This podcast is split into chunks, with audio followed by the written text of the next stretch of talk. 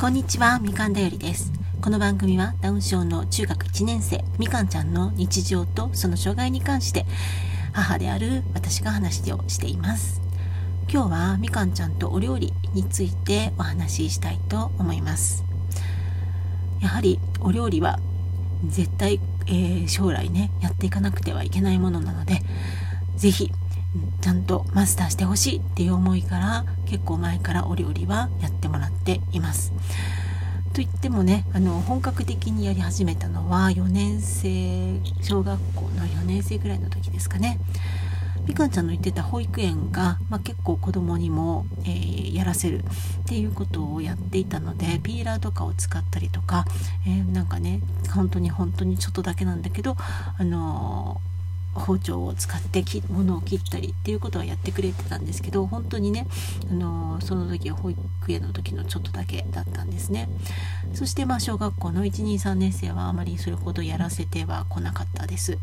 それで4年生の後半ぐらいからちょっとずつですね、まあ、お料理というよりもまあお菓子作りを一緒にやるようになりました。マドレーヌを作ったり大体ねただ混ぜるだけなのでマドレーヌって一番簡単なんですよね。あるいはクッキーとかのあの台を私が作っておいてあのそれをみかんちゃんが型抜きをするとかね。もうそういう最後やるだけみたいな形に、えー、するようなものとか、まあ、簡単なやつですとホットケーキだとか、えー、フルーチェとかね。本当に混ぜるだけみたいなね。そういうものを作ったりとかし始めました。そしてまあ5年生。からですね夏休みの自由研究という名のもとにお料理作りをやることにしたんですね。そしてそのお料理で作ったものを、えー、私はちゃんと必ず写真を撮っておいてその写真を貼りながらその横にみかんちゃんが自分の字でお料理の制作過程、まあ、レシピね、えー、材料が何かってこととそれから何をしたか例えば切ったとか混ぜたとかそういうようなことを一応文章で書かせる、えー、そして、まあ、最後出来上がったっていう写真を撮ってそれをこうノートに順番にファイルしていくみたいなそういう形の自由研究にしたんですね、まあ、夏休みの間ですので比較的他の時期よりはお料理がしやすいということでそのよまあね5つか6つぐらいしかねやれなかったかなと思うんですけどもそういうのをやってます。それであの5年生の夏休み6年生の夏休みそして、まあ、今は中学1年生の夏休みとそういう形で3年間やってきてますね。なのであのそれほどいとわずにいろんなことはやれるようにはなってきています。やっぱりピーラーとかねなかなか難しいんですけれどもま、やりやすいもの例えば人参は剥きやすいですよね。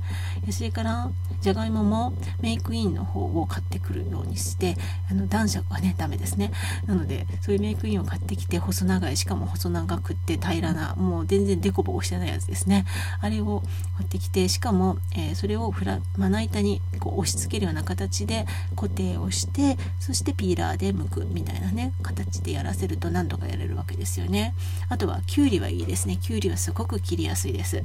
なので最初にきゅうりの和え物を作るのは私のおすすめ、ね、包丁を使った初めてのお料理としてはきゅうりの和え物が一番いいんじゃないかなと思ってるんですけどそういうものを作ったりとかまず、えー、ね、簡単なお料理を、えー、やるようにしています。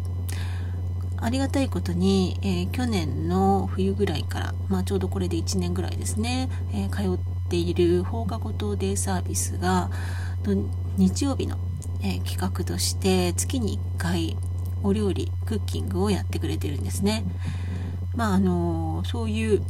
まあ、障害児まで言えない子もまあ混じってるかなとは思うんですけれども何らかの問題がある、えー、課題を抱えている子どもたちの育放課後等デイサービスですのであの本当のねそれほど大変な作業のお料理はしていないようなんですけれどもやっぱり混ぜたりとかねそういったことが中心ではあるようなんですがそれでもいろんなねお料理をするということに月1回こう馴染んでくれているっていうのはとてもありがたいなと思っています。まあ、うちもね、あの例えばそのケーキとか作るのであればありがたいことに電動ミキサーさんがいますのでそれほどあの回す力はいらずにその電動ミキサーに次々にこう材料を投下してその電動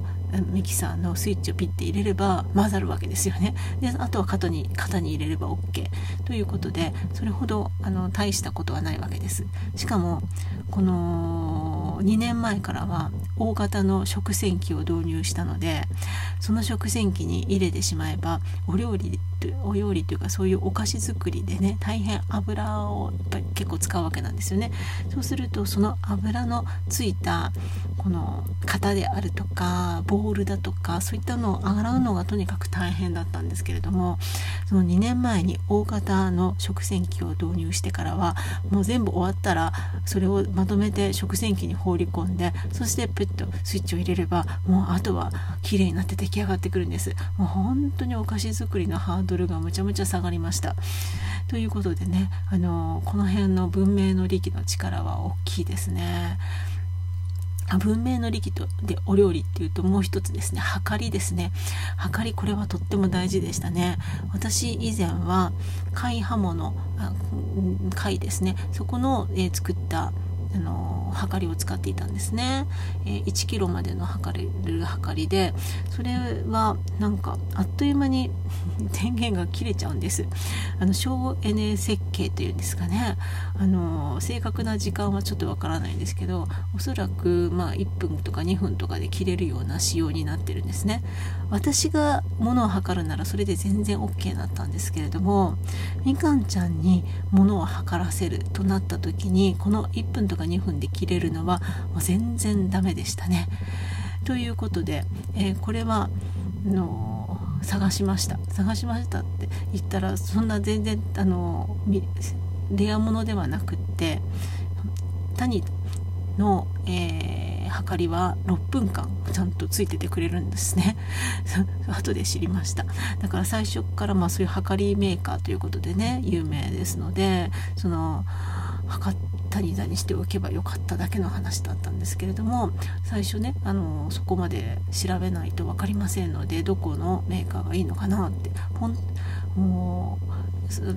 ちょっとそのちゃんそういう家庭用のやつで6分間測れるって知らなかったので最初はあのもうずっとお肉屋さんで売ってるようなこうずっと固定のねすごいあのお肉屋さんで売ってるじゃないお肉屋さんで使ってるようなあのでかい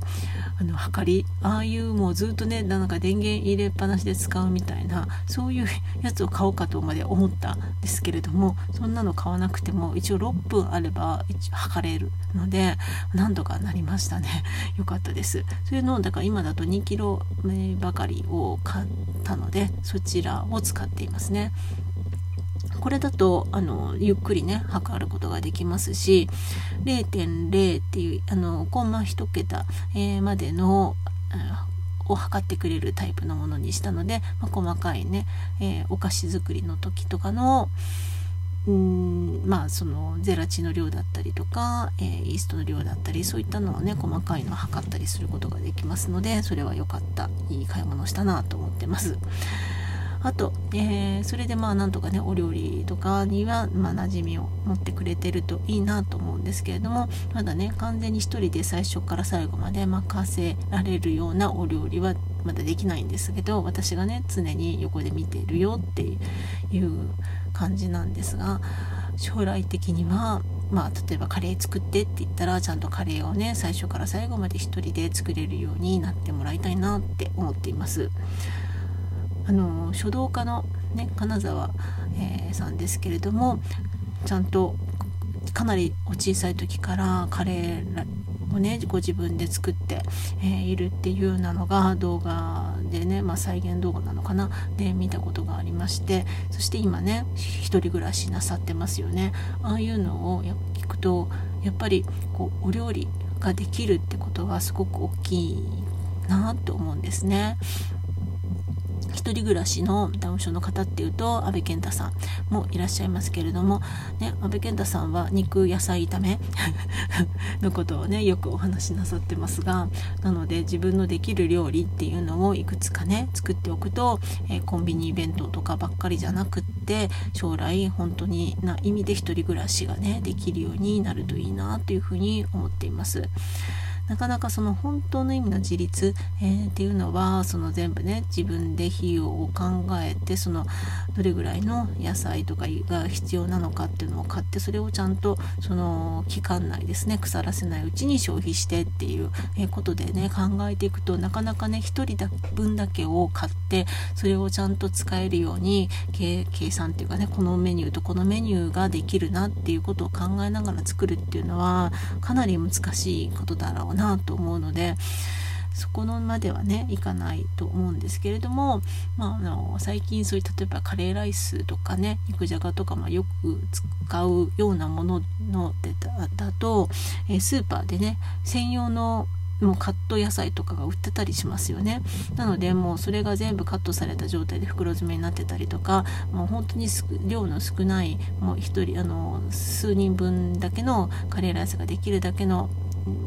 お野菜がセットになって売ってたりとかね。そういうのが作られているので、まあ、そういう意味では